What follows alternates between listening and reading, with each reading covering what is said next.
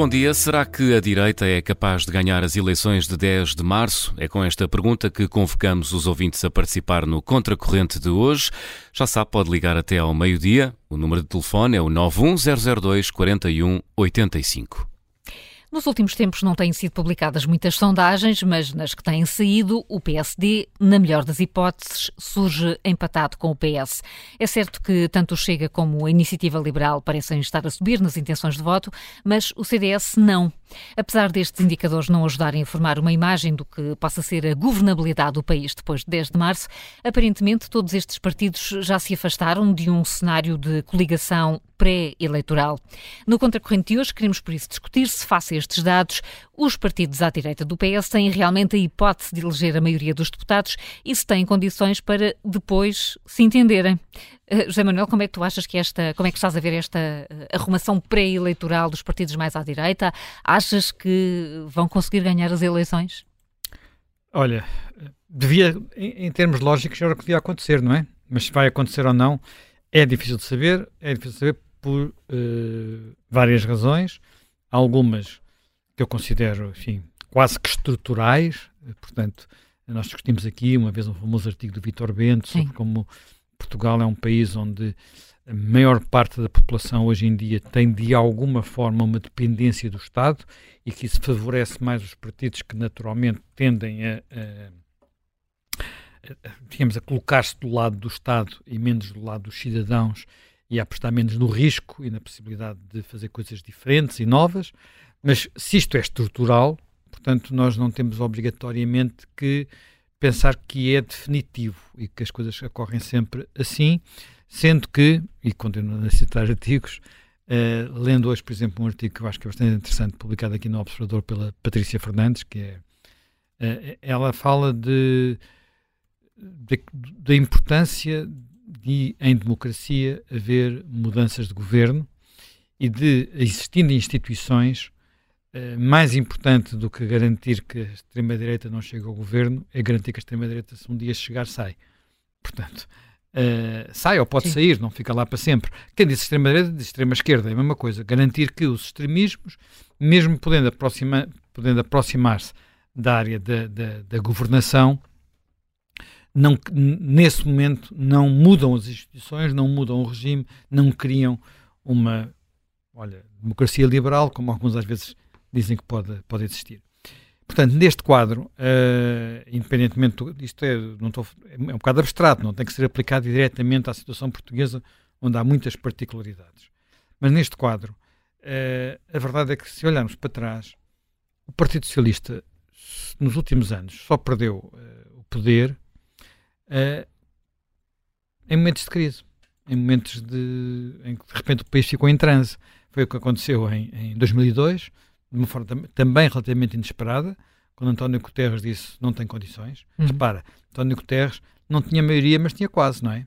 Sim. Tinha, tinha... tinha aquele equilíbrio, tinha aquele 50-50. 50-50, 115-115, portanto, e com um deputado limiano, ou, men ou, menos deputado limiano, e aprovando os seus orçamentos sem problemas de maior.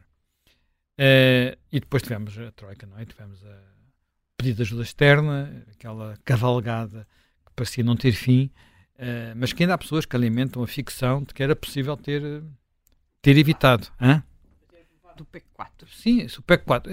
Eu, eu, eu, continuo a achar. As pessoas leram o PEC 4, viram as metas do PEC 4. As metas do PEC 4, que eram aquelas que obrigavam o compromisso Portugal no PEC 4, era mais pesado que o compromisso da Troika, porque a hum. Troika chegou cá e viu que as coisas estavam um bocadinho piores portanto, e, e, e estabeleceu metas uh, um bocadinho menos exigentes em termos de, de cortes. Enfim, mas hum. adiante, não vamos discutir outra vez o PEC 4, que é a ficção de uma parte, uma parte do país, uma parte do Partido Socialista, uma parte, inclusive, também da extrema-esquerda, que uma parte da extrema-esquerda que não é muito, que sempre gostou de recuperar a imagem de, de Sócrates. Mas Ora achas bem. que agora o país também está em crise, em transe, como nessas situações? O país está, está também numa situação particularmente difícil, porque uh, tinha uma maioria absoluta, um governo cai por uma investigação judicial que vamos ver o que é que, o que, é que dá, portanto não é a primeira vez que isto sucede uh, com, uh, envolvendo o Partido Socialista e aspecto também importante. Não é um, uma altura em que quem quer que fosse estivesse preparado para, para haver eleições, portanto, vamos ter uma situação que, para os, digamos, os ritmos da nossa democracia, é um bocadinho sui generis, e ao mesmo tempo que isto acontece, sabemos, sabemos que há na, naquilo que são os serviços públicos situações de crise sem se perceber qual é o fim à vista. Hum. Portanto, uh, eh, SNS, sobretudo SNS, Justiça e, e, e, Educação. As três áreas, de resto, estas, sobretudo as duas primeiras, consomem uhum. muitos recursos públicos. Portanto, e há mais problemas que a gente sabe que estão por aí, que nem falamos deles, não é? Quer dizer, uh, e, e, tudo isto vai acontecer num quadro que é um quadro uh, que será sempre complicado, inclusive complicado para, porventura, para o próximo governo.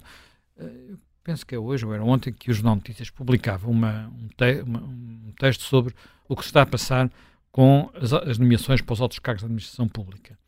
E, uh, no fundo, lembrar, recordar-nos que o esquema que tinha sido combinado há mais de 10 anos uh, por uh, Pedro Passos Coelho e António José Seguro, quer existir uma CRESAP, que era uma comissão de recrutamento para garantir o mínimo de independência na administração pública e que, inclusivamente, quando foi criada, foi criada numa altura em que havia um governo de maioria absoluta de, de, de PST-CDS e a, a, personalidade escolhida para presidir a CRESAP, o primeiro, seu primeiro presidente, João Bilhin, foi indicado pela oposição, portanto havia aqui uma, um, um determinado entendimento e que tudo isso desapareceu. Desapareceu nos últimos anos, as nomeações são uh, fartar vilanagem.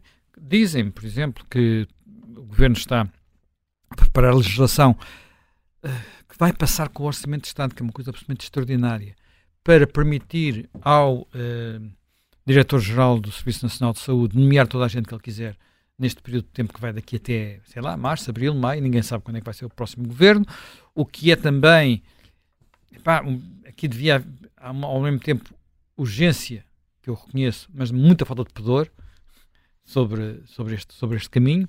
Portanto, se vier um governo que não quer nada disto, fica, é uma atrapalhada que não, que não, que não acaba. Portanto, esta, isto cria uma situação muito tensa em que se tem muita noção de que, por, exemplo, o aparelho de Estado, toda essa estrutura está uh, colonizada pelo, pelo, uh, pelo Partido Socialista e quem quer que venha a seguir, até se calhar até este um outro Partido Socialista vai ter, vai ter dificuldades e, e, e, e, problemas, porque a cultura dos últimos anos foi de comando e controle, sobretudo, não é?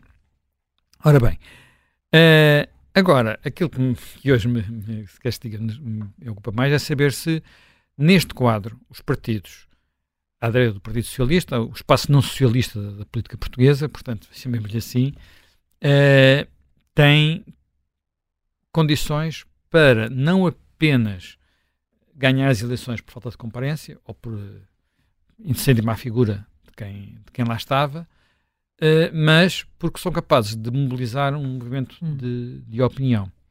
E se olharmos para o passado, sabemos que isso não é só importante para ganhar eleições, é importante para aquilo que se faz a seguir às eleições.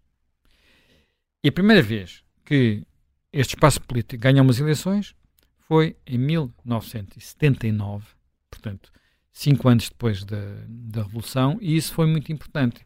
E ontem estive a ler novamente algumas coisas sobre o que é que se passou nessa altura. Estamos a falar da primeira AD. A primeira AD é muito a criação de Francisco Sá Carneiro, mas também de uh, Mar da Costa e Freitas do Amaral, portanto, os dois líderes do, do, do CDS, e tinha um objetivo muito claro.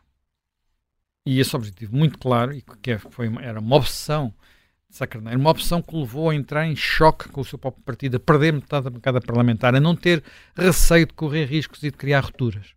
Uma coisa que hoje em dia se perdeu. As pessoas têm medo de dizer coisas, têm medo de, querer, de dizer coisas que, que pareçam mal, têm medo de dizer coisas que no primeiro momento sejam impopulares. Olha, eu sobre isso já agora recomendo que nós temos que estudar. Eu não, não, vou, não, não sei muito, não tive tempo de estudar bem, mas fiquei muito curioso com o que se passou na Argentina. Como é que alguém que tem um discurso todos apresentam como ultraliberal, e, e eu, eu, olho para aquelas propostas e há, algum, e há alguma parte do discurso dele em que, eu, em que eu até me reconheço e outra que me fico, mas acabar com o Banco Central? acabar com o Banco Central? Uh, fazer coisas assim desse género já são. Parece, e ele é formado em economia. Ele é formado em economia, eu sei qual. Eu, eu, eu, eu imagino o que, é que ele, o que é que está por trás dessa ideia. O Banco Central tem sido um instrumento do poder político, portanto, não é um Banco Central como o nosso, é um Banco Central com uma máquina de imprimir notas uhum. e ao imprimir notas faz disparar a inflação. Eu imagino que é isto, mas não, não como, como digo, não, não digo nada, mas é incrível como é que alguém cuja palavra de ordem central é liberdade, liberdade, e basta ver, por exemplo, alguns vídeos dos comícios dele, os miúdos, sobretudo, sobretudo das pessoas mais novas, perceber que com aquilo que era um, tema que parece desaparecido, por exemplo, do léxico político em Portugal, onde é só solidariedade, exceto a iniciativa liberal, que trouxe e percebeu-se que tem sucesso a palavra liberdade. Há, parece que medo de falar desta palavra. Nós aqui ao lado em Espanha temos um, caso parecido, não é? a, a, a Isabela Ayuso também foi com. tem a palavra liberdade em todos os seus discursos. Ora, uh, aquilo que uh, Francisco Carneiro queria era a, liber, a libertação da democracia da tutela militar. Portanto, era, era a sua grande batalha, além de a libertação da economia da, da, da tutela do Estado. Eram estas duas, estes dois grandes pontos. E ganhou as eleições. Ganhou as eleições. E ganhou com uma votação substantiva, quer dizer, ganhou primeiro com 40 e, mais de 45% dos votos e depois com 47% dos votos, portanto, ah, tranquilamente, fazendo aquilo que uh, hoje em dia nós dizemos assim, mas como é que, de facto, isto era, era um bocadinho audacioso. Repara, ele não fez apenas, ele foi buscar, portanto, fez uma. Aliás, quem faz a primeira ideia do, do, do, da proposta de, de, de coligação é o CDS é de Linda Mar da Costa, basicamente, é uma ideia de Linda Mar da Costa. E uh, enviou uma carta aos partidos, aos partidos que, que, estavam interessados e quem eram? Era o, o, PSD, o PPM, o PPM na altura era, de ai, Riberteles, Francisco Riberteles, e que tinha uma, digamos, não, não, nunca teve muito peso eleitoral, mas tinha algum peso na opinião pública e em certos setores eram os monárquicos que tinham vindo da oposição ao salazarismo, ao salazarismo, portanto tinham determinado peso na opinião pública. Trazia reputação, era Tinha uma reputação. Sim, e... e... depois foram buscar, mais do que isso, foram buscar, na, na carta inicial do CDS, há a proposta de incluir também uh, as opções inadiáveis e os reformadores. O que, é que eram as opções inadiáveis? Era o grupo que tinha saído do PSD. Portanto, o, o grupo dissidente, eh, onde estava, por exemplo, Mota Pinto, nessa altura. Hum e que tinha levado metade do grupo para fora. E quem eram os reformadores? Os reformadores eram uh, figuras como António Barreto, Medeiros Ferreira, Francisco Sousa Tavares, que tinham saído do Partido Socialista achando que por aquele caminho o Partido Socialista não ia lá. E, e Sá Carneiro responde, telefone ao Freire Normal e diz, olha, com as opções inviáveis, esqueça, não, nós não vamos. E o Freitas Manuel responde, ah, nós também não nos importamos, nós queremos é, queremos é que vocês venham. E aquilo fez-se num instantinho, com uma particularidade. E é, é uma entrevista do António Barreto nas, nas, nas, na, que encontrei ontem, em que ele conta um bocado a história da sua negociação com Sá Carneiro. Como é, que as, como é que os reformadores, que são muito importantes nesta arquitetura, porque é uma arquitetura que não fica limitada àquilo. Repara, na altura, nos Conselhos Nacionais do PSD, havia pessoas que disseram não nos podemos aliar com o CDS, que eles são fascistas. Portanto, este discurso existia, o CDS ainda era fascista. Portanto, uh, portanto os reformadores, que eram gente que vinha eh, do outro lado hum. do espectro político, portanto, exilados políticos, como o, o, o António Barreto e o Medeiros Ferreira, um, a pessoa que esteve no Largo do Carmo com o megafone, o Francisco da Tavares, não havia dúvidas sobre isso. Era muito importante tê-los. Simplesmente eles não queriam, não quiseram uh, integrar a AD. O que é que o Sá Carneiro faz que é imaginativo? Dá-lhes lugares de deputados. Vocês, vocês não têm que assinar o acordo da AD, fazem o um acordo connosco e a gente dá-vos lugares de deputados. Portanto, uh, repara, era o líder do PST conseguia dar cinco ou seis lugares de deputados. Pensei que na altura era mais fácil, ele tinha ficado com a bancada vazia, portanto havia muitos lugares para distribuir. Mas fazer isto que é, hoje em dia isto é, um, é, é uma, é uma mercearia, um leilão, uma feira, sei lá de quê, a discussão dos lugares de deputados. Ele, ele por, por uma intenção política, dispõe daquela, daqueles lugares, quer dizer, evidente que depois a seguir ele tem essa autoridade porque vai conseguir uma vitória enorme portanto, muito mais lugares de deputados para, para, para encher. Para encher, digamos. Mas uh, há aqui uma visão. E, e curiosamente, as ADs que, que houve a seguir uh, não tinham esta. Não, não, eram assim. Quer dizer, há, há uma outra AD, na década de 90, que é a AD de Marcelo Rebelo de Sousa. Marcelo tinha conhecido essa história, tinha vivido, tinha estado lá, uh, enfim, sempre de uma forma conturbada, muitas vezes, enfim, não vamos agora recapitular isso, e ele faz uma AD no tempo de Guterres, com o Paulo Portas, lembras-te disso, não é? Depois acaba naquela vez que se zangam os dois e saem, não sei quê, é um grande coisa, e, e ele vai-se embora, o Marcelo. E vem o Dom Barroso. Essa AD era uma, não era uma AD política, era uma AD aritmética. Que, aliás, o próprio Marcelo reconhecia, quer dizer, na altura as sondagens eram muito boas para o Partido Socialista, estava a receber, estava a ter intenções de voto fortíssimas, e a preocupação de Marcelo Rebelo de Sousa era evitar a maioria absoluta do Partido Socialista. E então, por via do método Donte, portanto, não havia aqui um projeto político, havia uma, um cálculo aritmético. Por via do método Donte, vamos lá uh, tentar evitar essa maioria. Por acaso evitou-se, sem método Donte, com os partidos separados, com os tais 115, 115, mas isso agora já é outra história, essas coisas são às vezes muito, muito contingentes, como nós de resto percebemos na última eleição. Porque na última eleição que tivemos, ninguém imaginaria que os votos de um CDS em, em quase em desaparecimento, como, como, como, desapareceu, não é? Do Parlamento, se esses votos se tivessem somado aos do PSD, teriam tirado a maioria absoluta, a atual maioria absoluta, hum. ao Partido Socialista. Ninguém imaginava que isso fosse possível acontecer, mas aconteceu, porque há, vários distritos, Bragança, uh, mais outros, Bragança, Castelo Branco, enfim, uma quantidade de distritos, onde se os votos do, CDS tivessem somado aos votos do PSD, aquele grupo tinha eleito mais um deputado, PS menos um deputado e pronto, tinha, tinha, tinha sido outra a, a, história. Simplesmente fazer, como se está a fazer um pouco agora, a discussão apenas por causa do método Donte, isto não mobiliza ninguém. Peço desculpa, não mobiliza ninguém.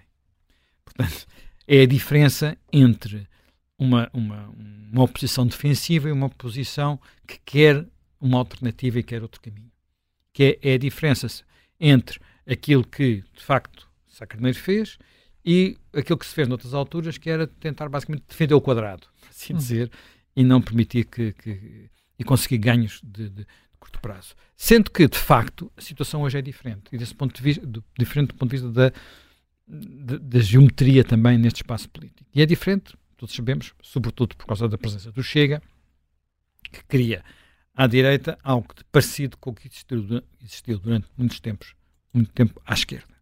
E aqui há uh, claramente enfim, uma questão de percepção. E, a, e essa percepção é percepção do problema das linhas, chamadas linhas vermelhas.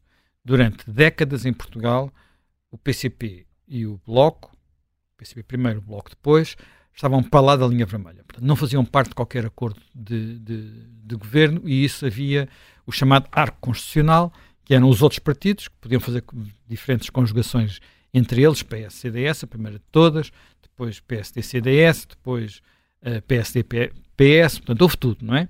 Várias nestas combinações uh, ao longo do, de, dos anos. E, portanto, uh, agora, o aparecimento do Chega à, tentativa de criar também, e tem com, com algum resultado, uma espécie de nova linha vermelha, sendo que eu reconheço que há muitos eleitores, muitos eleitores, para quem uh, que eles gostariam que os partidos definissem com muita clareza sobre o que é que vão fazer no dia seguinte, porque eles não gostariam, e nós tivemos aqui um bocadinho essa discussão entre uh, o PS e o PSD. Entre Leitão Amaro e Vitalino Canas. Vitalino Canas, saber se se deve fazer em Portugal aquilo que Feijó tentou fazer em Espanha, que é uma espécie de pacto entre os dois principais partidos, quem uhum. quer à frente governa e o outro deixa-o governar, ou se devemos fazer em, em Espanha aquilo que Sanchez queria, quem ficar, quem, independentemente do que acontecer, quem tiver mais um deputado na Assembleia, quem conseguir fazer uma coligação, ou uma coligação mesmo que seja por abstenção de quem tiver um, mais um deputado, uh, governa. Uh, e, e, e, e há, há, seguramente eleitores que farão a sua escolha em função de saber, podem às vezes ter mais tendência para a esquerda ou mais tendência para a direita, mas que querem que estas coisas não aconteçam.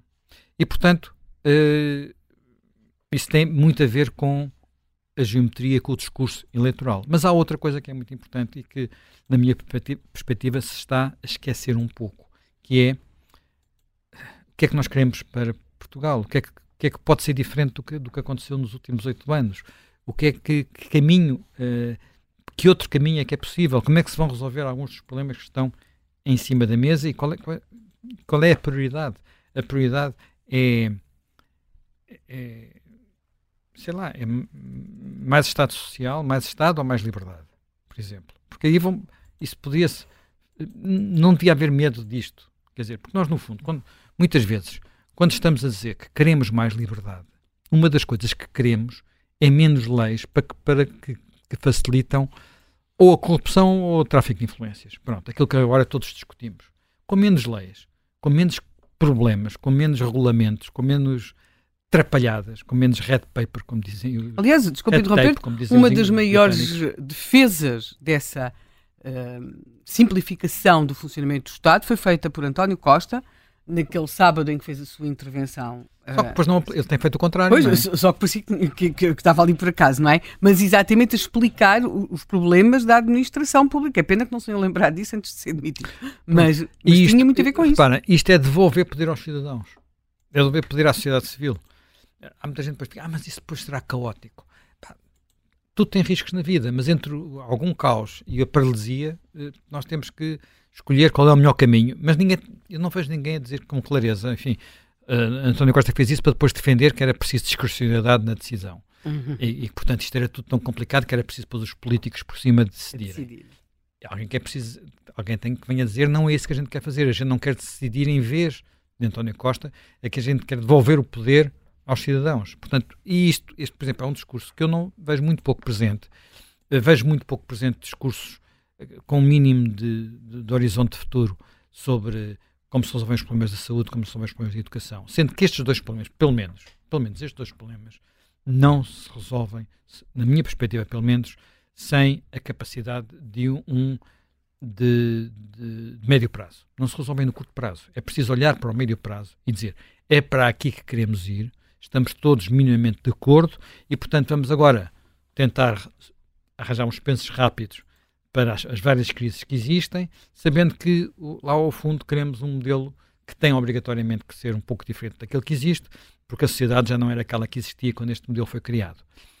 Quem é que está a dizer isto? Não ouço. E eu acho que é necessário. Isto era aquilo que, por exemplo, Sá Carneiro fazia e que noutras alturas aconteceu, porque repara, Sá Carneiro correu um risco enorme quando fez aquelas coisas todas, mas ele gostava do risco, não é? Mas uh, Cavaco também correu um risco enorme quando deitou abaixo o governo do Bloco Central, quando a seguir também diz que se não me derem a maioria vou-me embora. Portanto, havia um, aqui um risk taker, uma capacidade de correr riscos. Agora parece que não, agora parece que é tudo calculismo. É, com quem é que eu posso fazer ou não posso fazer? E isto uh, não, não, não, não sei se as pessoas estão a pensar em soluções diferentes daquelas que têm havido sempre. Porquê que eu estou a dizer isto? Por exemplo, as pessoas falam assim: ah, é importante, portanto, como eu disse, primeiro que tudo, se, se, se alguém quiser uma alternativa, tem que apresentar-se como tal. Não é, eu acabei de vir para aqui e vi um novo outdoor do PSD. O que é que diz esse outdoor? Alguém já, alguém já ouviu? Unir, não, ainda não. Unir o país. Epá, unir o país é ótimo, mas faz diferença? É isto que eu quero neste momento, é unir o país? Quer dizer, é assim que eu vou ganhar umas eleições, é unindo. Quer dizer, depois, se calhar, preciso unir o país, mas antes preciso marcar as minhas diferenças.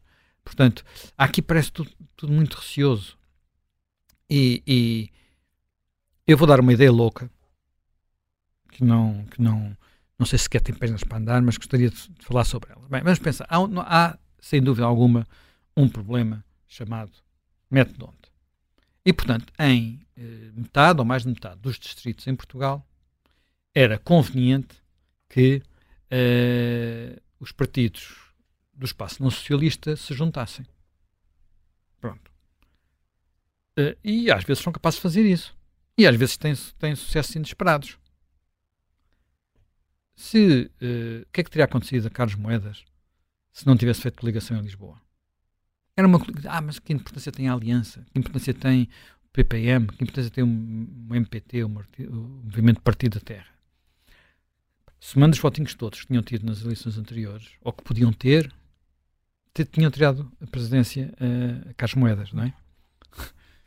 Já, já para não falar do CDS, porque o CDS aqui é, é, é, difícil fazer as contas, porque o CDS vinha num resultado extraordinário com, uh, com, são cristas. Uh, portanto, não, não quer dizer que, as coisas tinham todas que ser assim, dessa maneira, mas provavelmente.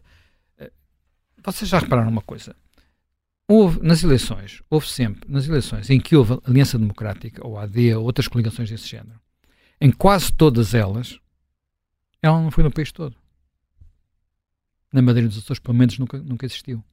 Porquê? Porque na Madeira dos Açores havia uma realidade particular em que o PSD e o CDS eram uh, cão e gato, não é? Portanto, agora é diferente, porque agora estão lá coligados e lá é que andam coligados na Madeira, lá é que andam, e na dos Açores também, é um bocadinho diferente do, do, do que foi o passado. A história também muda, não é? Portanto, porque é que as coligações têm que concorrer em todos os distritos? Não é obrigatório. Eu posso fazer coligações para uns distritos e não fazer para outros. Acho que nenhuma, nada na lei eleitoral me impede que eu faça isso. Portanto, uh, e porquê é que eu digo isto que isto pode fazer alguma diferença? Porque sub, aqui o crítico, há dois aspectos que são críticos. Saber se, uh, se é importante ou não salvar o CDS, tentar recuperar o CDS como partido com alguma expressão, e sobre isso podemos ter várias opiniões, mas depois, por outro lado, há a questão de saber, a questão aqui delicada é a iniciativa liberal. Eu não, não acho nada que eh, seja líquido que uma coligação, sobretudo sem ter um, uma coligação apenas aritmética, isto é, vamos fazê-la porque é, dá jeito de ter mais deputados, que uma coligação desse género, neste momento, em relação a boa parte do eleitorado da iniciativa liberal, some mais do que diminui. Portanto, porquê? Porque há uma parte do eleitorado da iniciativa liberal que é um eleitorado uh, que talvez não goste muito do PSD, para ser franco, não é? Talvez não goste muito do PSD porque é um eleitorado mais novo, com outras ideias. Eu acho que esse eleitorado quer mudança, é necessário aproveitá-lo para a mudança, mas esse eleitorado, para além de existir, sobretudo, nos grandes ciclos eleitorais e nas zonas mais urbanas. Portanto, era, não vejo nenhum problema em termos. Eh, quer dizer, digo eu, estou a dizer uma coisa, não falei com ninguém sobre, esta, sobre, sobre isto. Porquê é que a Iniciativa Liberal não concorre em Braga, em, no Porto, em Aveiro, em Lisboa, em Setúbal, porventura em Leiria, porventura em Santarém, porventura em Coimbra, e nos outros distritos vai coligada com, com, com o PSD? Isto é um bocado confuso, mas há países em que acontece, e em Portugal já aconteceu, só que numa escala mais pequenina, já aconteceu. Em Portugal já aconteceu. Portanto, uh, agora, isto exige, par, exige liderança. Exige que quem queira fazer isso tenha, energia, tenha energia. E exige outra coisa que é muito importante. Exige a noção de que isto não é feito para, por razões de, de aritméticas, mas porque há um objetivo de vencer, para mudar, para mudar para uma determinada direção. Porque isso também é muito importante, na minha perspectiva, para uh, circunscrever aquilo que é o outro fenómeno deste espaço político que é o Chega. Porque com a percepção de que há ali, olha, um cavalo que pode ganhar a corrida, portanto, e não apenas cavalinhos que estão ali todos a, também a tentar ganhar a corrida, isso, junto a alguns eleitores, pode gerar um efeito de voto útil, uh, mesmo eles podendo não gostar muito destes partidos e até preferirem o Chega, pode gerar um efeito de voto útil.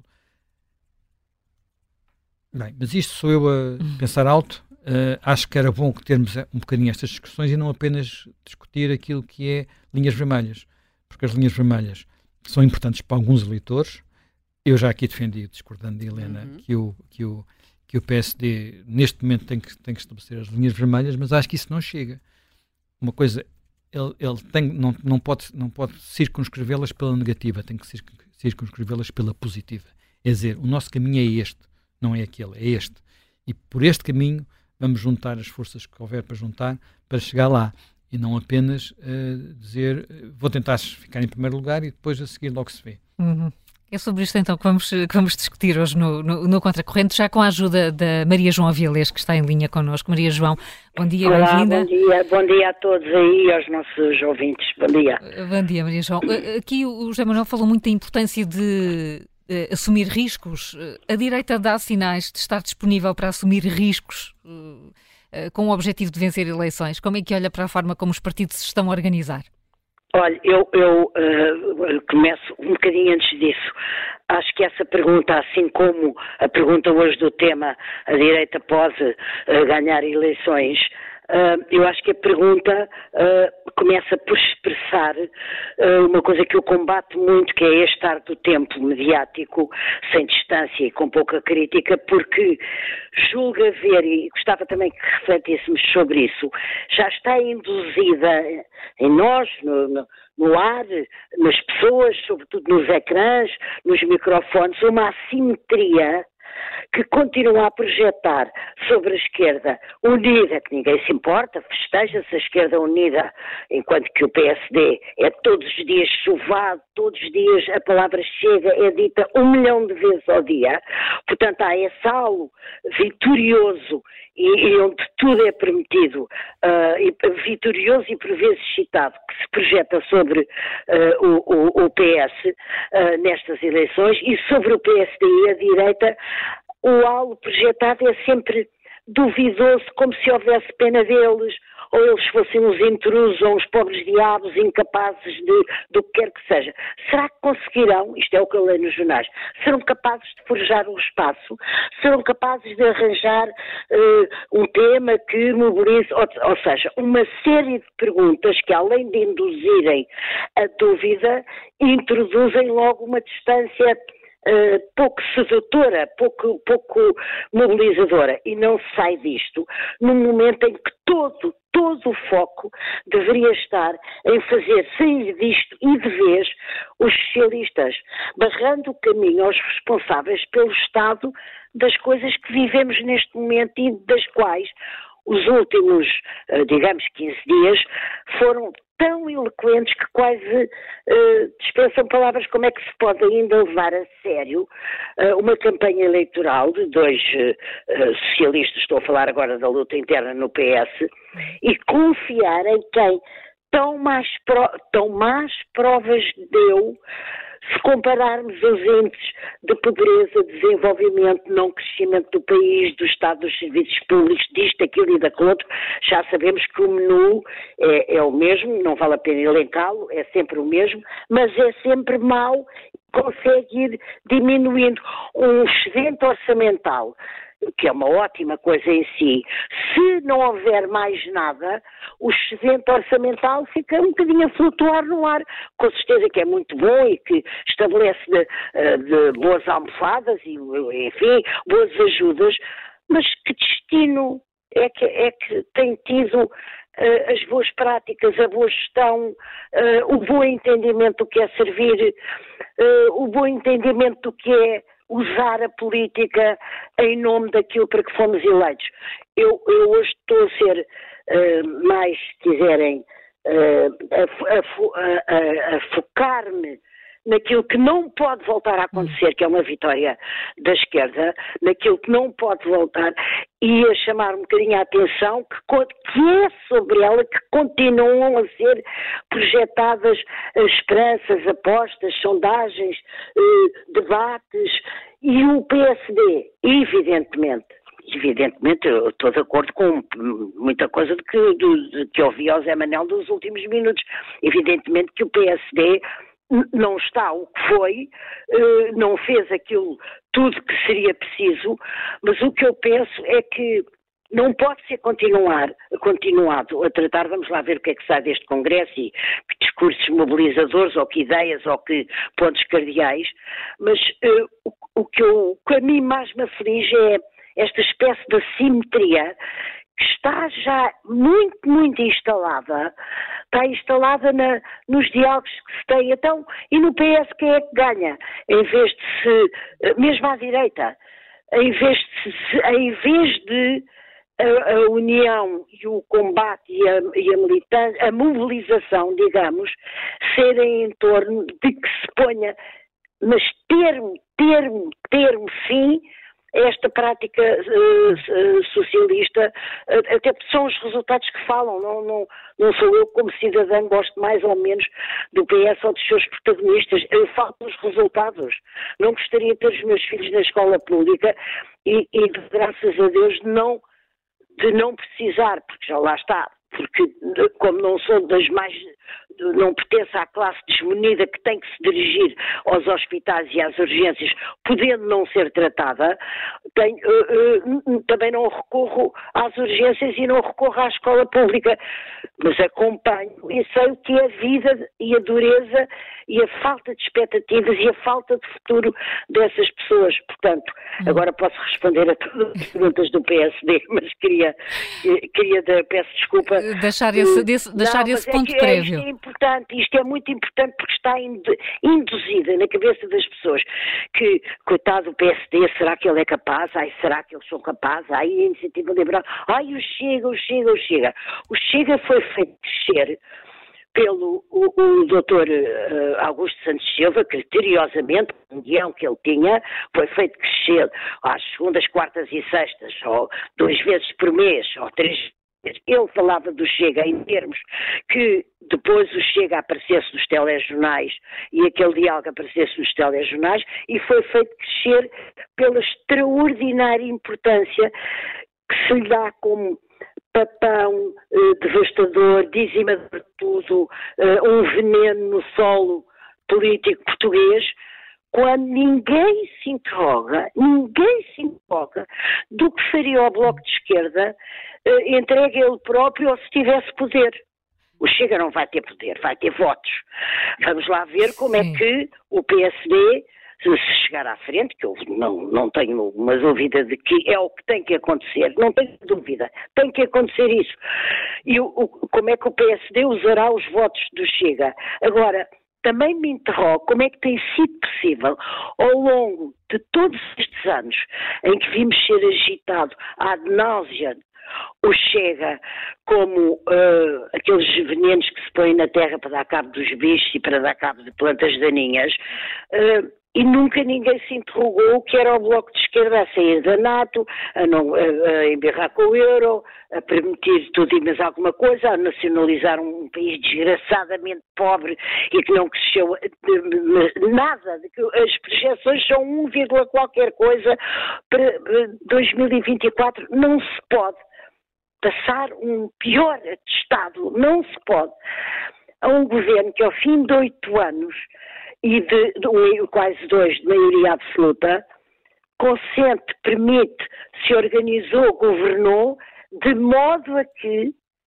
a sua riqueza ou o seu crescimento, não é a sua riqueza, o seu crescimento esteja orçado em 1, qualquer coisa. E então não é com esta gente que o país vai, não é esta gente que o país vai mandar para casa. Quer dizer, é, mas, João, a questão, cuidado.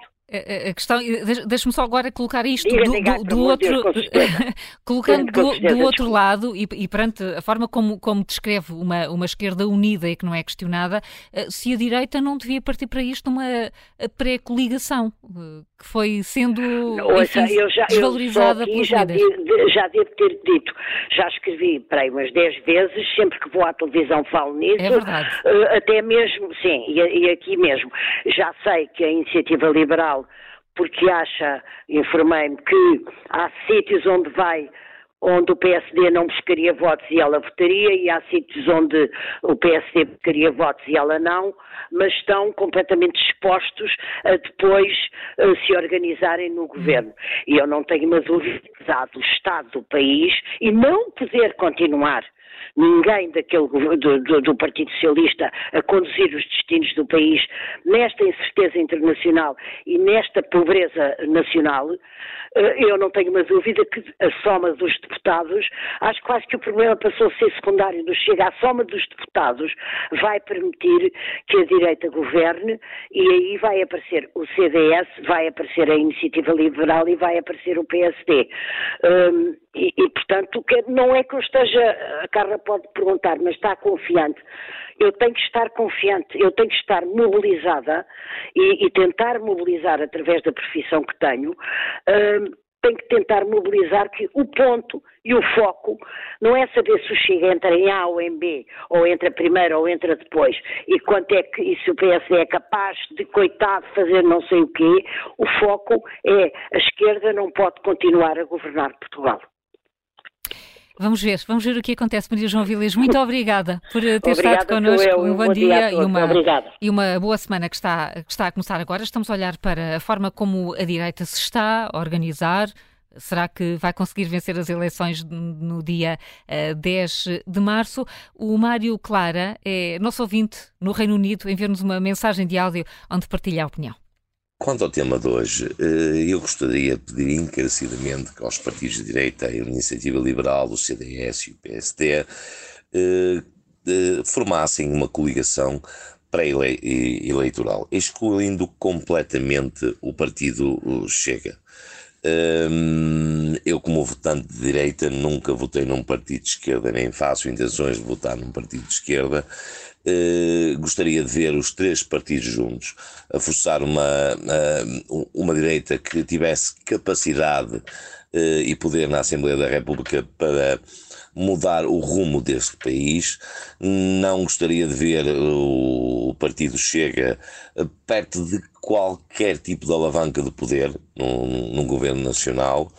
Eh, e entendo que uh, votar num, num, ou dividir a direita e votando no, Chega, havendo muita sociedade ou muita, muito, muita votação no partido, no partido Chega, uh, concluo eu, na minha modesta opinião, que acabaremos outra vez com o Partido Socialista no governo ou com uma geringonça 2.0 está na altura de, dos, dos, dirigentes dos partidos do CDS, PSD e Iniciativa Liberal uh, repararem que à sua frente primeiro está um país e só depois vem o partido.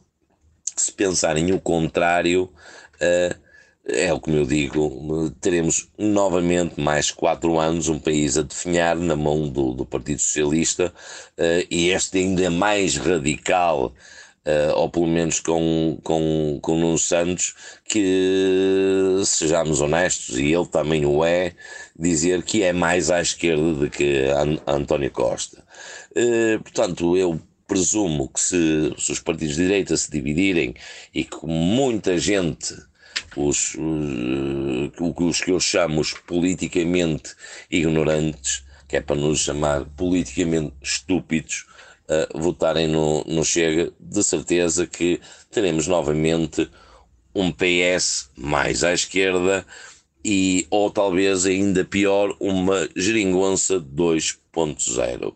Uh, muito obrigado, bom dia. Muito obrigada a nós, Mário Clara, a defender uma coligação pré-eleitoral à direita sem o Chega. O que pensa Nuno Matos Silva, que está em Sintra? Vamos ouvi-lo também.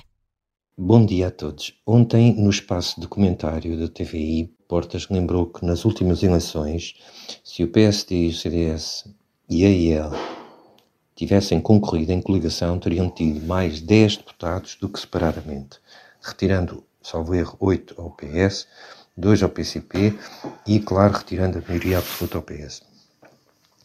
Se estas contas estão bem feitas, coisa que eu gostava que confirmassem aí, isto dá que pensar. Não podemos dispensar a hipótese de coligação, até porque ela promete mais ao país. Uma eventual coligação é algo mais comprometido. Forja-se à volta de propostas comprometidas de melhoria do país. Ninguém se coliga apenas para ficar bem na fotografia ou à volta de palavras vãs. É esse o grande é um outro benefício além de aumentar o número de votos, de deputados, quero dizer. Espero que as lideranças mostrem a inteligência e a flexibilidade para se coligarem à volta de projetos realmente transformadores e mobilizadores. Muito obrigado. Nuno Matos Silva, a opinião também deste ouvinte a defender uma uh, coligação uh, pré-eleitoral. O assunto acaba por uh, dominar a estratégia da direita para estas eleições. Helena Matos, dizias que Pedro Nuno Santos iria ser o próximo primeiro-ministro. Ainda continuas Acho. a acreditar que, que a direita não vai conseguir ganhar eleições? Acho. Achas? Acho. Portanto... porque o problema é que não se podem travar os combates do passado. Uh, ou seja, nunca se volta, nunca se volta ao que, ao que se foi na vida e na política. E, portanto, é como se nós, na nossa vida, Isso acontece muito com as pessoas que se divorciam e depois percebem, alguns anos depois, que às vezes, se calhar, estão a fazer os mesmos erros, mas com outros protagonistas. Portanto, o problema não é do, do, do outro, será do próprio, não é?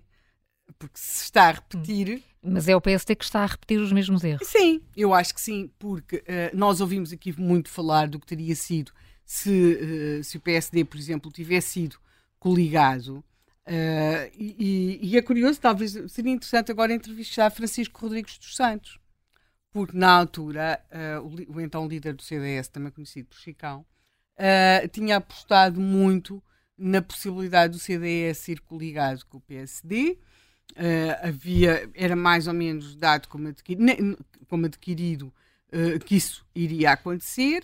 Uh, embora também houvesse quem achasse que, uh, que, o CDS devia conseguir ali fazer a sua prova na, de vida nas hum. urnas, a verdade é que uh, o PSD, ele mesmo, rejeitou essa possibilidade de coligação e, e portanto, eu acho que, que é porventura o mesmo instinto ou impulso uh, para, não é para o suicídio, mas assim para, um, para uma, uma agonia lenta, que, um, que os levou a ter rejeitado essa coligação em 2021, foi em dezembro de 2021, se não estou em erro, foi finalmente tomada essa decisão, um, que agora os leva a pensar que com um líder que até agora não conseguiu capitalizar o descontentamento com o Partido Socialista.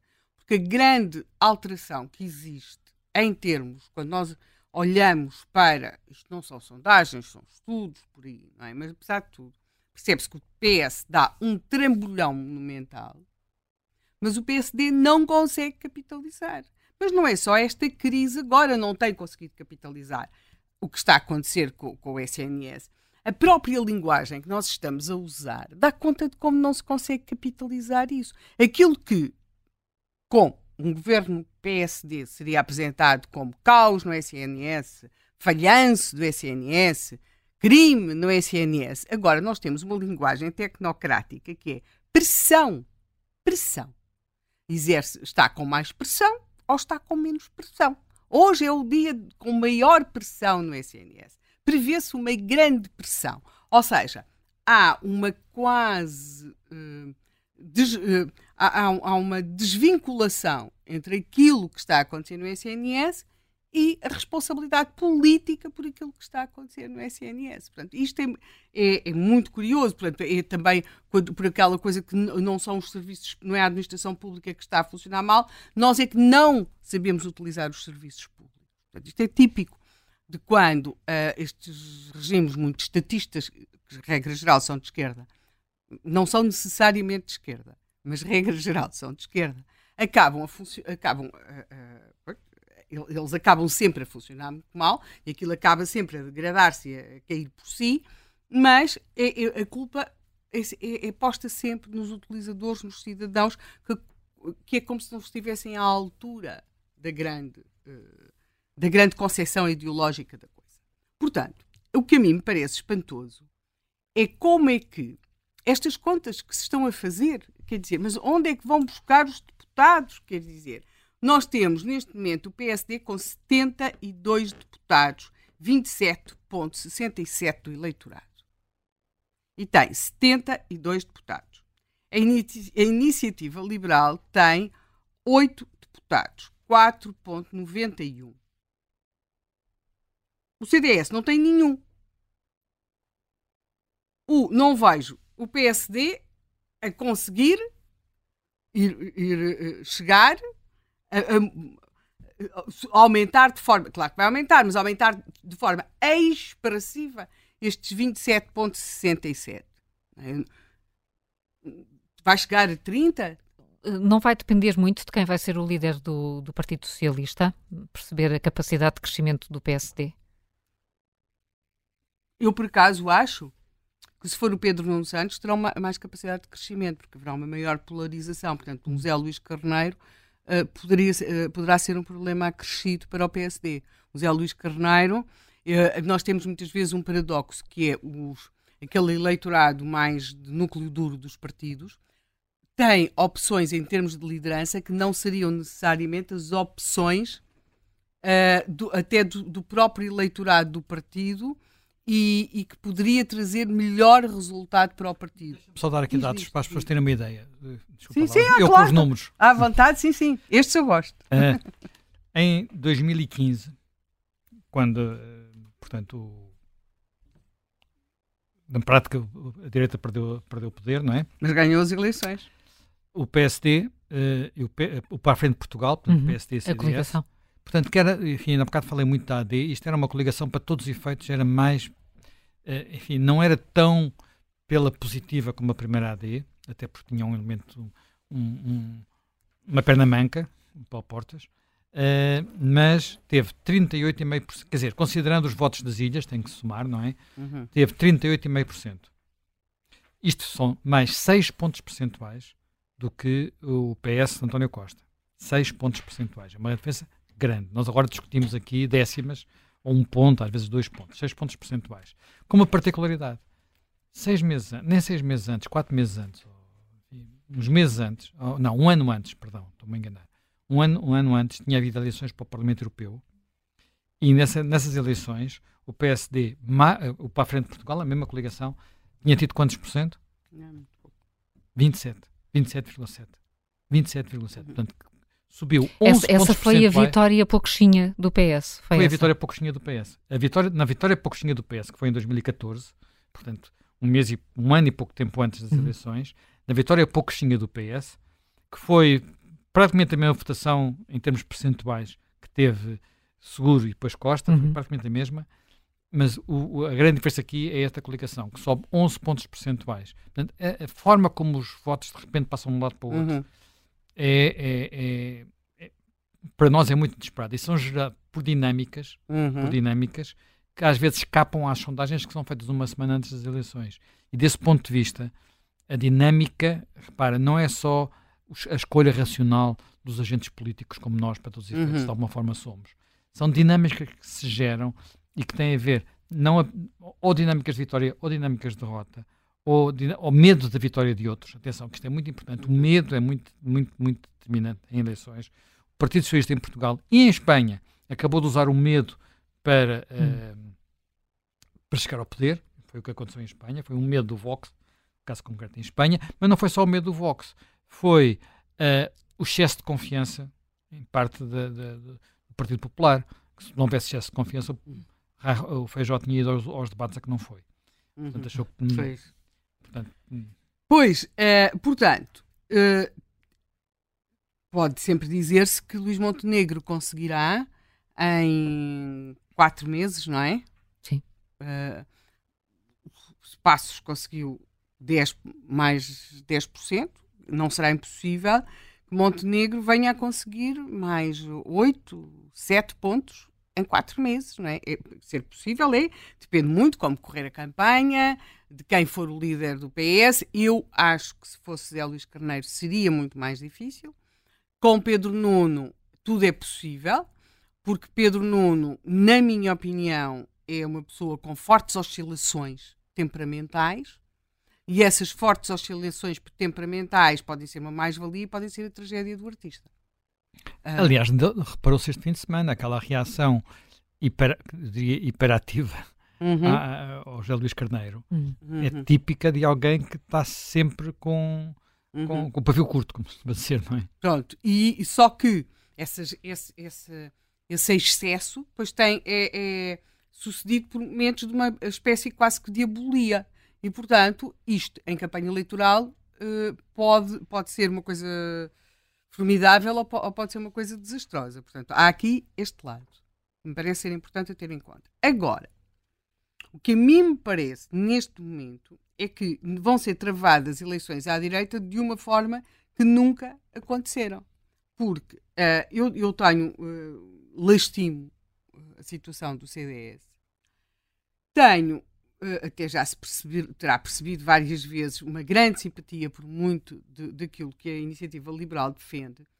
Agora, quer dizer, nós não podemos padecer de, de, de, quer dizer, de presunção e água benta, porque Quer dizer, a iniciativa liberal, eu percebo perfeitamente, estão ali, têm o seu nicho, claro que não querem mais concorrência, mas a iniciativa liberal não cresce o suficiente, nem parece ter potencial de crescimento suficiente para assegurar uma maioria de facto com o PSD. E, portanto, as pessoas têm de se enxergar. E daí que chegamos aqui ao elefante no meio da sala, que é um partido chamado Chega. Esse partido, neste momento, tem 12 deputados, se não estou em erro, poderá uh, vir a ter significativamente mais nestas eleições. Isso, em boa parte, deve-se uh, ao Dr. Santos Silva, como é óbvio, deve-se também ao mérito do líder do Chega, que é indiscutível, André Ventura, e deve-se também à política de medo. Sim, porque o medo, nós, o medo só existe se nós tivermos medo. O medo existe porque nós temos medo. Se nós resolvermos vencer o medo, o medo desaparece, não é? E o que acontece, eu percebo perfeitamente que tenha havido deslocação de, de votos na esquerda para o Partido Socialista uh, por causa de, de, do eleitorado do Bloco achar que deveria reforçar o Partido Socialista para dessa forma colocar o PS mais forte e afastar uma possibilidade de um Chega a fazer parte de uma solução de governo à direita, mas o grande problema que levou em boa parte ao crescimento do Chega também e criou um, uma espécie quase que de dilema às lideranças do PSD, é quando se deixou, quando a direita deixou que fosse a esquerda a decidir como é que se arruma à direita e com quem é que se coliga e com quem é que não se coliga. E quando se deixou que fosse a esquerda a definir as linhas vermelhas à direita. E, portanto, a partir daí, joga-se um jogo numa situação de absoluto desequilíbrio. Mas de absoluto desequilíbrio. Portanto, não faz sentido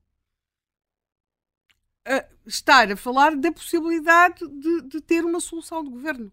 Porque, ou então, uma coisa que me parece ser muito grave do ponto de vista ético, moral e político, que é ter-se Montenegro de uh, meses seguidos a dizer que o chega não, que o chega não, que o chega não, chega só dia 10 de maio, fazem-se as contas e descobre-se que se precisa ali de meia dúzia de deputados do Sr. Ventura. E então, uh, claro que eh, vamos para uma formulação política, não, continuamos a dizer que o Chega não, mas na verdade que o Chega sim. Ah, ou seja, ou a contar com, aquele, com aqueles deputados para uma, para, uma, para uma solução, que será, por exemplo, a aprovação do Orçamento hum. de Estado. Logo, a mim isso parece uma coisa vergonhosa. Vergonhosa mesmo. Andar cinco meses a dizer, ou seis meses, ou sete meses, ou oito para trás, que o Chega não, e depois estamos todos, ou, ou, ou então chega só dia 10 de março, o PSD ganha as eleições e não consegue formar governo, também é outra opção, e o país vai novamente para eleições, se não houver uma maioria suficiente à esquerda para governar. E eu também pergunto se isso não é uma enorme responsabilidade política. Ou seja, com que legitimidade é que se manda o país novamente para eleições, só porque o doutor Montenegro acha que não, que não pode nem. Quer dizer, tem, tem de haver uma proposta a qual seja rejeitada pelo Chega, não é? E aí sim, a responsabilidade das eleições seria do Chega e esperar-se-ia que o seu eleitorado penalizasse por isso.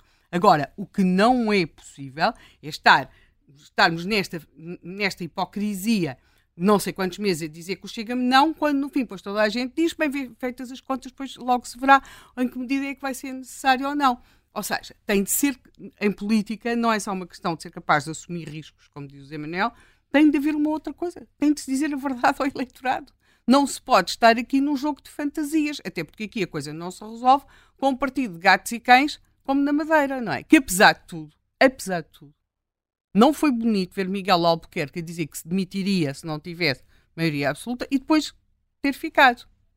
Lá a partir dos gatinhos, dos cãezinhos e não sei o quê, a coisa foi passando. Mas, mas ficou lá e, e causa moça. Agora, aqui pode, aqui, não só o Chega não é os gatos e os cães, como é uma coisa muito mais séria, com questões muito mais sérias e com uma expressão eleitoral muitíssimo forte. E uma outra coisa que a mim também me parece relevante que é a distribuição eleitoral do Chega pelo país. Há zonas onde uh, a sua presença, nomeadamente estou a pensar nas zonas do interior, é muito, muito, muito expressiva. E, portanto, não se pode, tem de se perceber que quando se brinca com o eleitorado ou quando se ilude o eleitorado, esse, esse, esse grau de ilusão não, não está uh, dividido igualmente por todo o território e por, todas, e por todos os meios, não. E, portanto, há, há zonas de abandono e de ressentimento, coisa que também me parece ser complicada. Logo, assim sendo, eu acho que uh, a mantermos assim, temos duas hipóteses e nenhuma delas me agrada.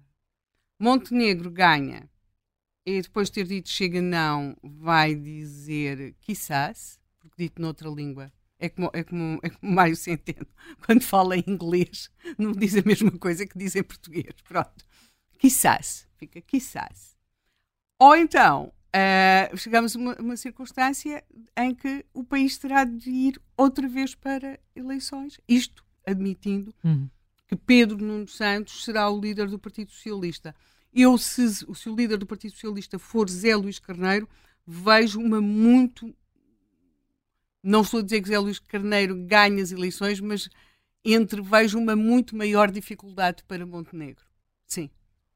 E é assim que estamos a é assim quatro assim meses, coisa, menos coisa das eleições. Uh, André Azevedo Alves, uh, uh, politólogo e uh, colunista do Observador, bom dia, bem-vindo mais uma bom vez, dia. André. Aparentemente o que percebemos é que os partidos à direita não vão, de facto, coligados a eleições.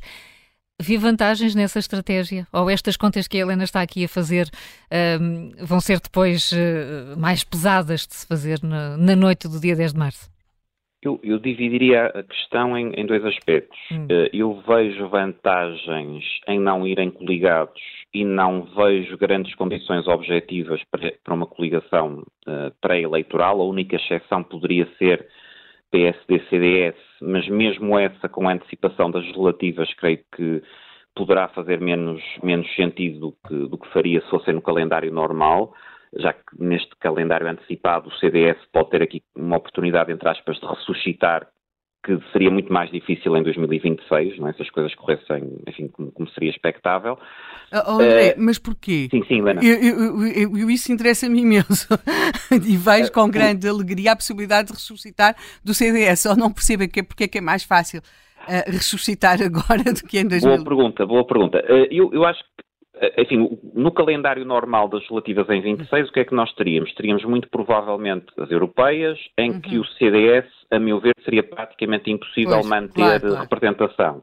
E, portanto, teríamos umas segundas eleições Sim. sucessivas é em que o CDS desapareceria, não é? Uhum. Não só desapareceria, como o próprio Nuno Melo e o partido perderia aquela que é neste momento, digamos, a sua base principal e ainda seu palco de, de visibilidade. O seu palco sim. principal de visibilidade. E teríamos depois num cenário em que não há representação na Assembleia da República em Portugal e não há representação no Parlamento Europeu, creio que um período longo e penoso de, de, continuada erosão para o CDS, provavelmente ainda de mais saída de militantes, de desânimo dos que ficam, e creio que o cenário mais expectável, enfim, uhum. política nada é certo, como os últimos semanas nos mostram, mas mais expectável seria chegarmos a 26 Uh, com muito poucas possibilidades de o CDS reaparecer. Estas eleições legislativas sim, sim. antecipadas, a meu ver, são um, uh, enfim, quase um, um, um. balão de oxigênio. Um balão de oxigênio, um possível balão sim, de oxigênio uh, que cai do céu para o CDS, porque neste, sendo as eleições já, não é? Portanto, sendo as eleições já antes das europeias, primeiro o CDS vai, as primeiras eleições a que vai agora são eleições em que tem hipóteses realistas, enfim, não, não será fácil, mas tem hipóteses realistas de eleger, quer dizer, é, a meu ver é muito mais fácil o CDS poder ter em torno de 2% em, em Lisboa ou no Porto uh, nas próximas eleições relativas do que seria ter o necessário a nível nacional para eleger um eurodeputado, não é? para manter um eurodeputado. Sim, sim. Uh, e depois porque a própria dinâmica à direita, quer dizer, por um lado a fraqueza do PSD, eh, por outro lado o facto de também mesmo quem, quem, está insatisfeito com o PSD não se rever necessariamente, por razões diferentes, no Chega ou na IEL, pode, a meu ver, dar aqui uma possibilidade real de o CDS ressuscitar, e eu diria até de eleger não um, mas eventualmente até dois ou três deputados. Acho que não será fácil, porque também haverá um apelo ao voto útil significativo, porque o Chega, em particular, mobilizará muito uhum. do eleitorado mais descontente, não é? Mas acho que há aqui uma janela de oportunidade, a meu ver, muitíssimo melhor do que a que seria uh, no, no, no calendário uhum. previsível normal, que seria, a meu ver, não eleger nas europeias. Uh, aí seria muito mais pessimista do que sou para o CDS nestas, nestas legislativas já agora em, em março, uh, e depois ser quase arrastar-se claro. até 2026, não é? Portanto, uhum. parece-me que aí há essa possibilidade. Uh, ainda há, e portanto, nesse cenário também, mesmo para o CDS, a coligação pré-eleitoral que em 26 no calendário normal seria, enfim, entre aspas, uma forma de liquidar honrosamente o partido, não é? Uh, neste momento acho que, acho que pode eventualmente também fazer, fazer menos sentido e eventualmente também o próprio PSD poderá não estar, poderá não estar interessado. No, caso, no caso do Chega, a hipótese nem se coloca de uma coligação pré-eleitoral e no caso da EL também me parece que pré-eleitoralmente não, não fará muito sentido nem para PSD nem para ele. Poderia fazer mais para o PSD no sentido de secar ali uma, uma, uma fonte de concorrência, mas para a EL como novo partido, o que é, que é muito pouco, seria muito pouco expectável que, que fosse coligado a segunda parte da questão, portanto, o que é que acontece a seguir às eleições, e eu estava a ouvir a Helena e, e, a concordar basicamente com tudo, acho que os vários agentes políticos à direita, e em particular o PSD e Luís Montenegro, eh, se meteram eh, desnecessariamente numa situação muito complicada. Precisamente porque, eh, enfim, o que sabemos, e daqui até às eleições, e a dinâmica depois de, de campanha pode alterar as coisas, mas os dados que temos sugerem que será muito difícil haver um governo uh, à direita do PS que não tenha alguma forma de entendimento com o Chega, uh, e a meu ver não havia, uh, portanto, foi completamente desnecessário ir atrás do, do, da pressão do, do, PS para estabelecer uma linha vermelha incondicional, portanto um cordão sanitário incondicional, que o próprio PS não estabelece mesmo após a invasão russa da Ucrânia, mesmo após tudo o resto, não estabelece face a PCP e Bloco de Esquerda. Eu não ouvi, uh, não ouvi uh, até agora a liderança do PS afirmar que em circunstância alguma faria qualquer tipo de acordo com comunistas ou bloquistas, mas o Luís Montenegro colocou-se nessa situação face ao Chega, não é? Uh, obviamente que há muito, há, há muito de criticável e muito problemático no Chega. Para mim não é nada evidente que mesmo não havendo essa linha vermelha ou essa, esse cordão sanitário que fosse possível fazer um acordo pós-eleitoral com o Chega. Agora, fechar à partida qualquer possibilidade é que me parece uma, uma perdoe uma expressão, uma estupidez política uh, de todo o tamanho, porque coloca, como a Helena estava muito bem a explicar antes, uh, coloca o PST agora numa situação extraordinariamente complicada, que é, ou depois das eleições a subir para o ar e, dizer, e diz, bem, nós andamos meio ano a garantir que em circunstância alguma faria, faríamos o acordo, mas, mas pronto, as coisas são o que são e, portanto, agora uh, temos que seguir em frente, não é? E acho que isso é péssimo, não é? É péssimo para o PSD, é péssimo para a credibilidade uh, do, do, do, sistema político português. Uh, ou então vamos uh, ter o país quase obrigatoriamente numa crise política que, inclusivamente, com, em virtude dessa linha vermelha e desse cordão sanitário, digamos, unilateral do PSD à sua direita, mas que o PSD não, que o PS oh, oh, não faz oh, oh à oh, esquerda. André, desculpa lá, mas temos, temos o país numa crise política se o, se o uh, chega a resolver derrubar eu ia, o governo. José Manel, eu, eu, eu, ia, eu ia falar disso, de, ou seja, hum. depois a quem é que imputamos a crise política? Acho que era muito mais fácil, ou seria Mas muito é que mais tu fácil. repara, a questão, a questão é saber se o bloco uh, PSD e L, eventualmente CDS, for maior que o bloco PS, PCP bloco, certo. É? Uh, certo. isto fica nas mãos do Chega.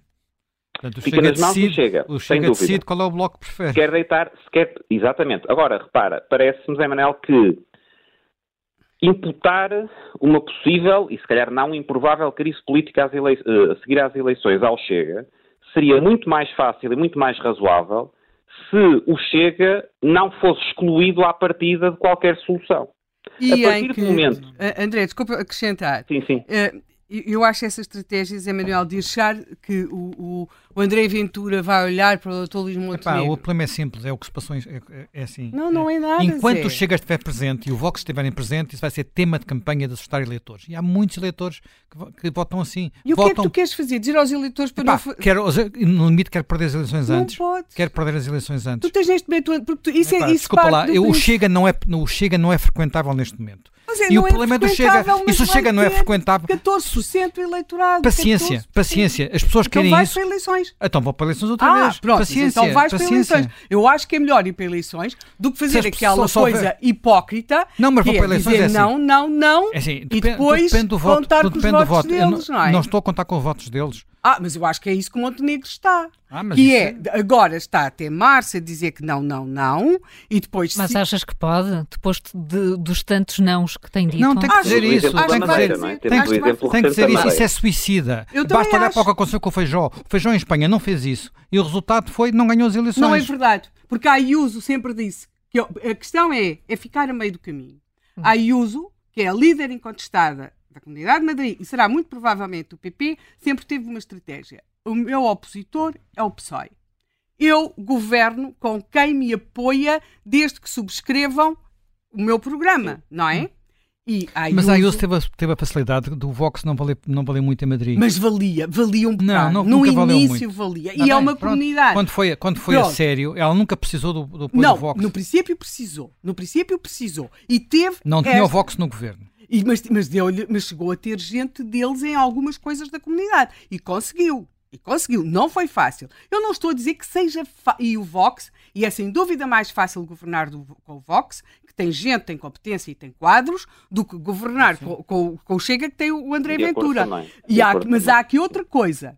O pior coisa que se Mas pode é que fazer. repara, a diferença entre a eleição de março, ou Sim. já não sei, e a eleição de junho, a diferença de votação Uhum. não é, não é entre o Vox e o PP. A diferença de votação é que o PSOE vai buscar mais votos com, com as pessoas que têm medo do Vox.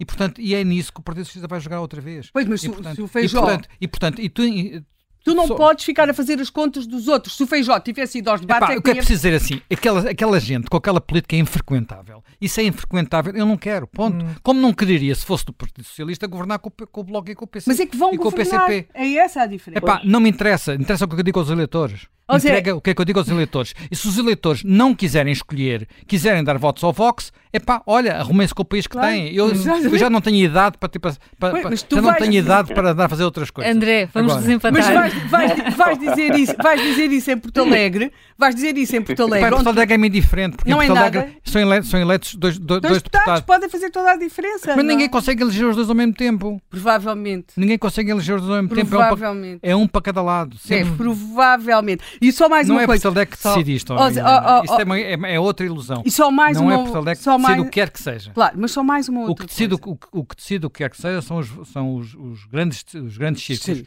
claro. E nos grandes círculos, e nos grandes círculos, eu eh, continuo a achar que é possível eh, concorrer separadamente sem grandes problemas, iniciativa Ah, e, e PSD. sim, Agora, que onde, onde pode fazer diferença é a, iniciativa e o CDS podem tirar deputados ao PSD, em Viana do Castelo, Sim, sim. em, em- em Vila Real, em, em, em Bragança, nesses círculos assim. E aí, por que não fazer coligação?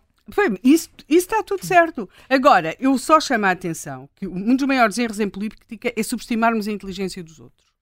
E aquilo que se vê neste momento André Ventura é adotar uma posição institucional e a dizer já, e já o disse já, que não que ele não entraria nunca num governo. Ou seja, se precisar, ele põe-se já de fora porque ele Já não permite, fará- já abre a porta a um entendimento sem que ou seja seja, necessário. nós nunca podemos achar que no terreno só estão as nossas táticas, também estão a dos outros. Mas isso é E- claro, isso é- mas, Claro. mas ele querer isso, não, o que é que isso adianta neste momento? Para já ele tem que, fazer, tem que provar que não é só querer isso, é não, é não continuar a fazer o resto das coisas que faz. Não é? Claro! O André, o André está em linha a Claro. ouvir aqui esta, esta vossa conversa e, de facto, esta discussão ou este raciocínio deve estar a ser feito Queria, em muito lado. Sim, André. queria só, só acrescentar aqui du- du- duas outras coisas rápidas. Ahm, deve ser a minha intervenção mais animada me lembro. e agradeço à Helena Zamanel por isso também.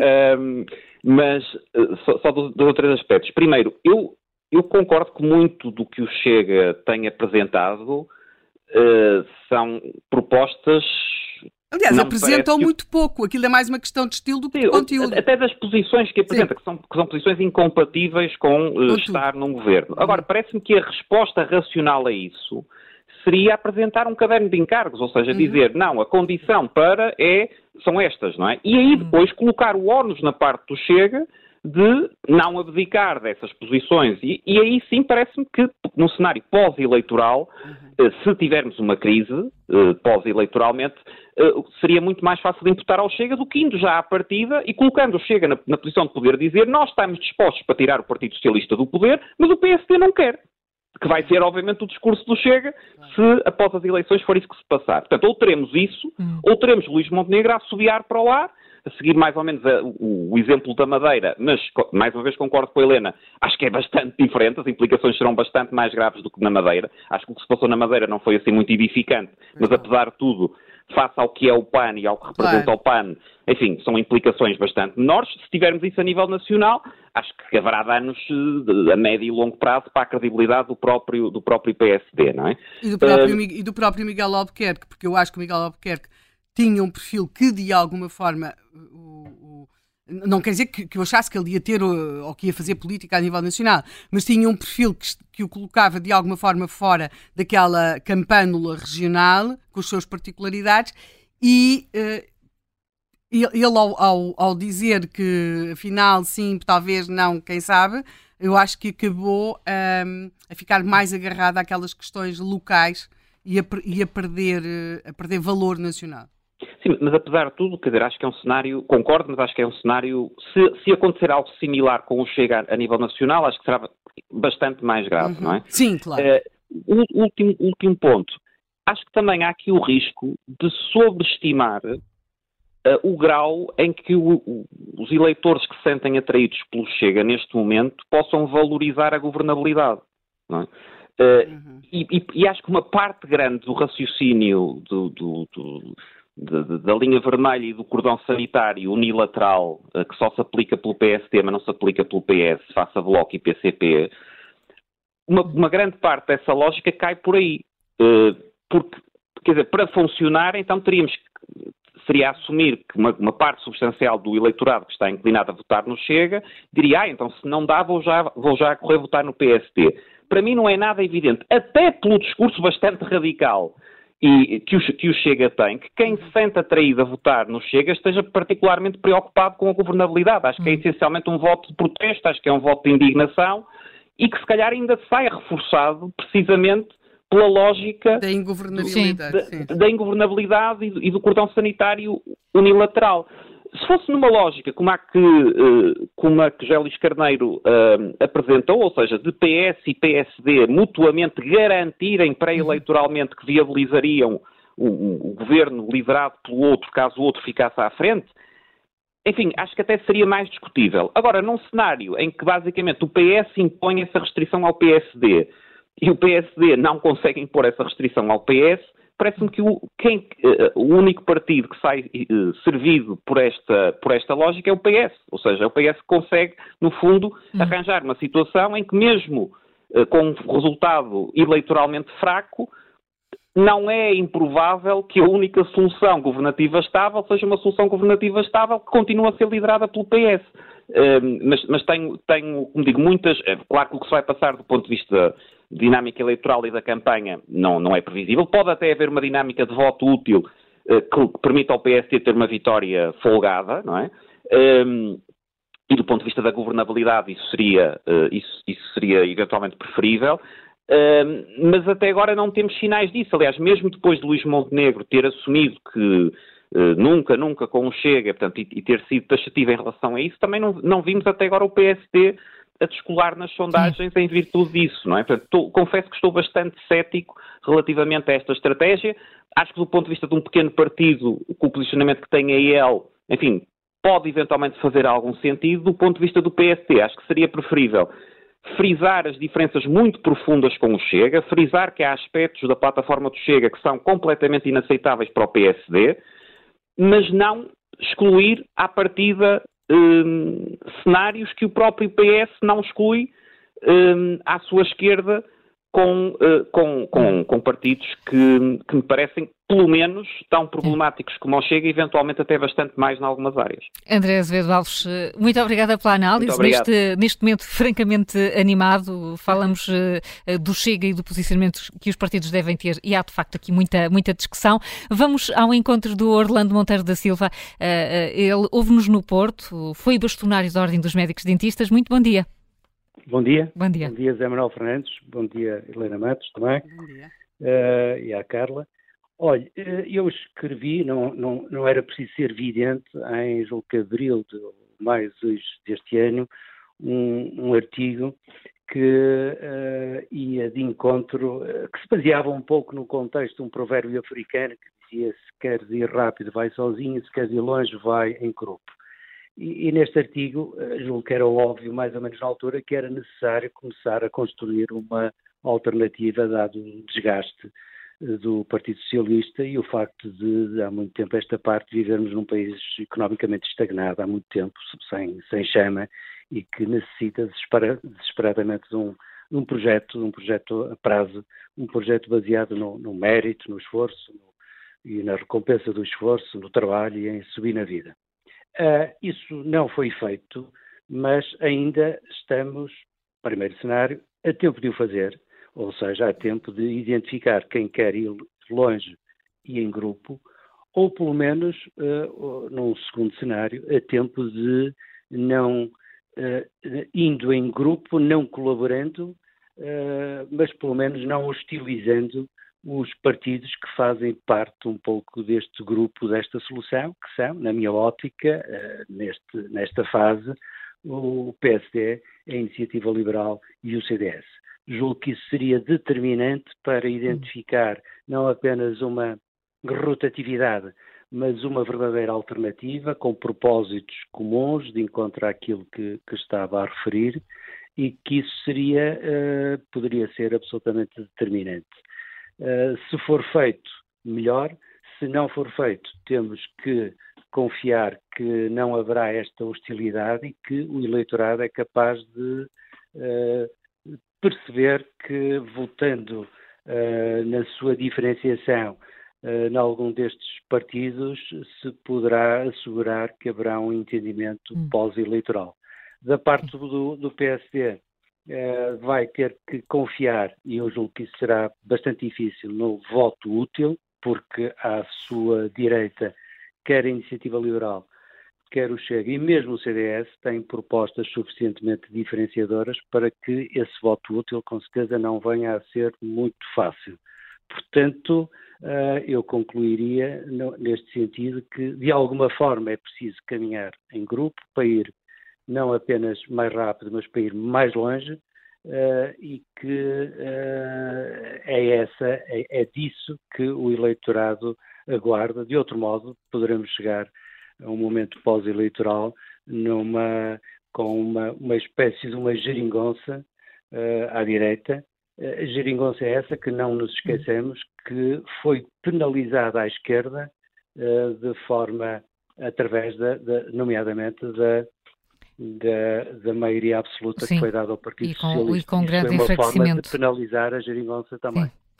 Orlando Monteiro da Silva, muito obrigada. Um, um bom dia para si. Bom dia bom também, dia. Ricardo Marque, investigador no ISCTE, professor na Universidade Lusófona. Bem-vindo uh, uh, mais uma vez uh, aqui. E, e, temos falado muito, Ricardo Marque, na, na relação que os partidos têm com o Chega, mas o Chega também vai ter que se definir melhor se o PSD não conseguir governar sozinho. Que posição vai ter? Que estratégia deve seguir? Sim, bom dia, uhum. obrigado pelo, pelo convite.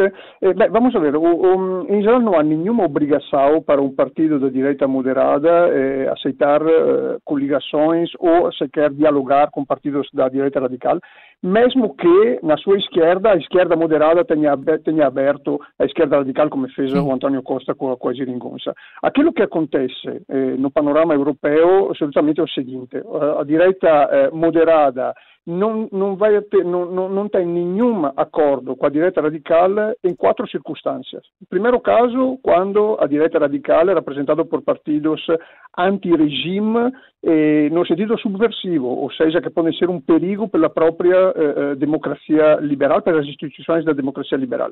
Um caso clássico é, por exemplo, o caso alemão, em que eh, a CDU tem grande dificuldade, aliás, não fala com, com a Alternative für Deutschland, exatamente porque, neste momento, a Alternative für Deutschland, em dois estados uh, da, da, Alemanha Federal, é, está debaixo de, uh, de, vigilância por parte do Gabinete da Defesa da Constituição. Portanto, há um perigo, de fato, de ser considerado um partido subversivo e isso teria repercussões gravíssimas em cima da, da, da direita moderada.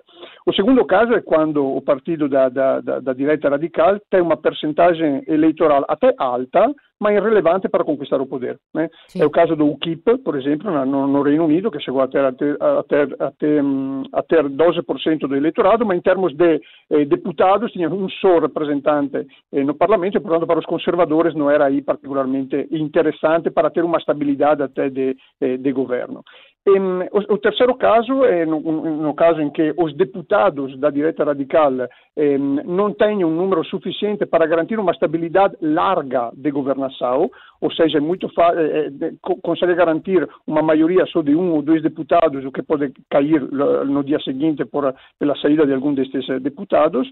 E o quarto caso, quando os partidos eh, eh, da direita radical são impermeáveis aos compromissos com a direita moderada, ou seja, têm no seu programa prioridades eh, que são inultrapassáveis para os partidos da direita moderada. Não, a direita moderada não pode aceitar as prioridades que a direita radical não, não, não deixa cair. Portanto, esses são os casos na Europa que impedem que o partido da direita moderada se aliem com a direita radical.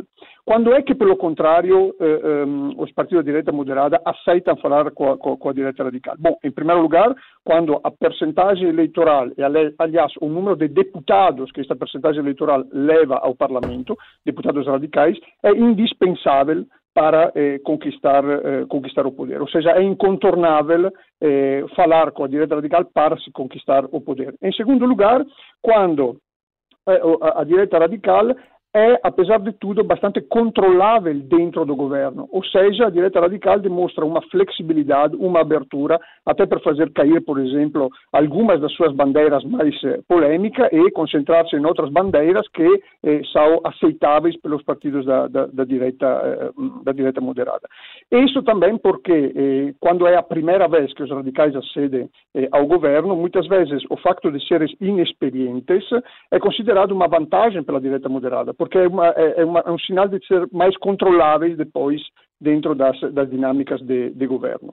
Eu, francamente, penso que o caso português entre nesta segunda hipótese, ou seja, de características que permitem uma, um, um, diálogo entre direita moderada e direita eh, radical. Aquilo que sabemos neste momento é que possivelmente não pode haver soluções à direita sem os deputados do, do partido Chega, portanto Chega é indispensável eh, a, a, a, um governo de, de, direita, e até vemos como o Chega eh, é bastante flexível na sua, na sua agenda política, tem de certeza bandeiras polêmicas che duvido che, che era fazer fim capé e, e, para, para, que seja eh, atuada, por exemplo, a castração química dos pedófilos ou, um, eh, ou, ou, ou, até a prisão perpétua, né, que foram consideradas inaceitáveis por parte da direita moderada, irá focar muito mais, já vimos tom, no, no, tom da campanha eleitoral que começou a fazer sobre a questão da corrupção, eh, da, da, reforma da justiça, que é o tema que já existia dentro da direita moderada. E, portanto, tem uma grande abertura por parte da do, principalmente do PSD, em, em, aceitar isso. Quando os pontos que caracterizam o, o, Chega neste momento, e que, aliás, o Chega irá mostrar cada vez mais, como, aliás, já está a mostrar nos, nos debates televisivos a que, a que assistimos, é uma abertura, uma disponibilidade para, para chegar ao poder, que é o, o objetivo principal deste, deste partido. Vamos ver então como, uh, como é que encaixa. Vai ser muito importante perceber a votação uh, para, para perceber esse peso e, e, até que ponto é que a direita moderada precisa ou não desses, uh, desse apoio. Ricardo Marque, muito obrigada, muito, muito bom dia. Estamos mesmo nos, nos minutos finais. Eu nem tenho perguntas, quero, quero ouvir-vos aqui em conclusões depois de tudo o que ouvimos. Porque eu estava a ouvir o Ricardo Machi e estava a pensar, por exemplo, depois é muito fácil essa questão das bandeiras, por exemplo, aquilo que aqui uh, nas propostas do Chega, que, no, que chocaram mais, a questão da prisão perpétua, é muito fácil, chega-se a um debate. Há vários países na Europa com prisão perpétua.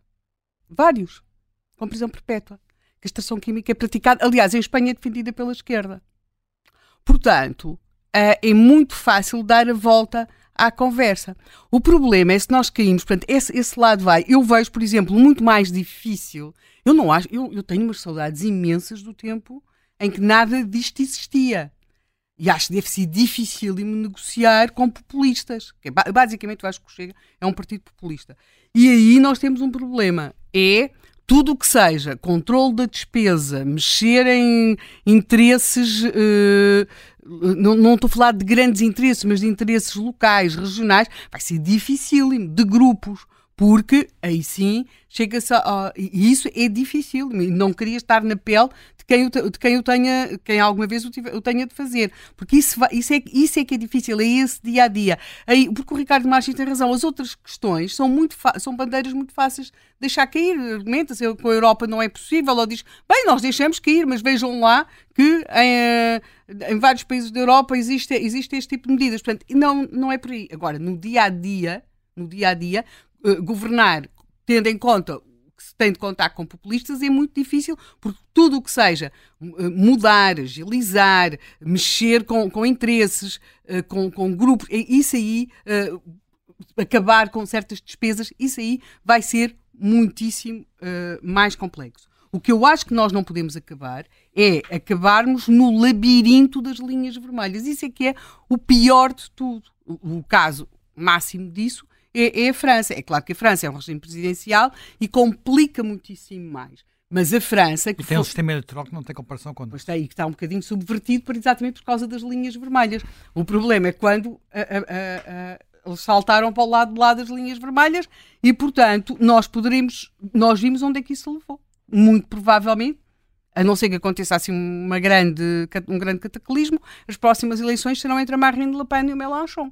Portanto, de linha vermelha em linha vermelha em linha vermelha, o país acabou cativo das linhas vermelhas.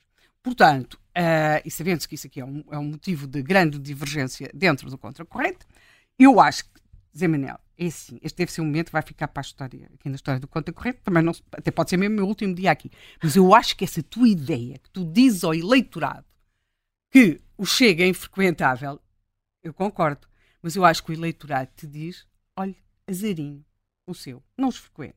Ou seja, acho que não pode. Acho que... o, problema não é. Quer dizer, não, o, o eleitorado não, é não, pensa assim, Zé Não, eu sei, eu conheço, eu conheço muitos eleitores, pessoas que me dizem que vão votar no Chega, depois não sei se votam ou se não.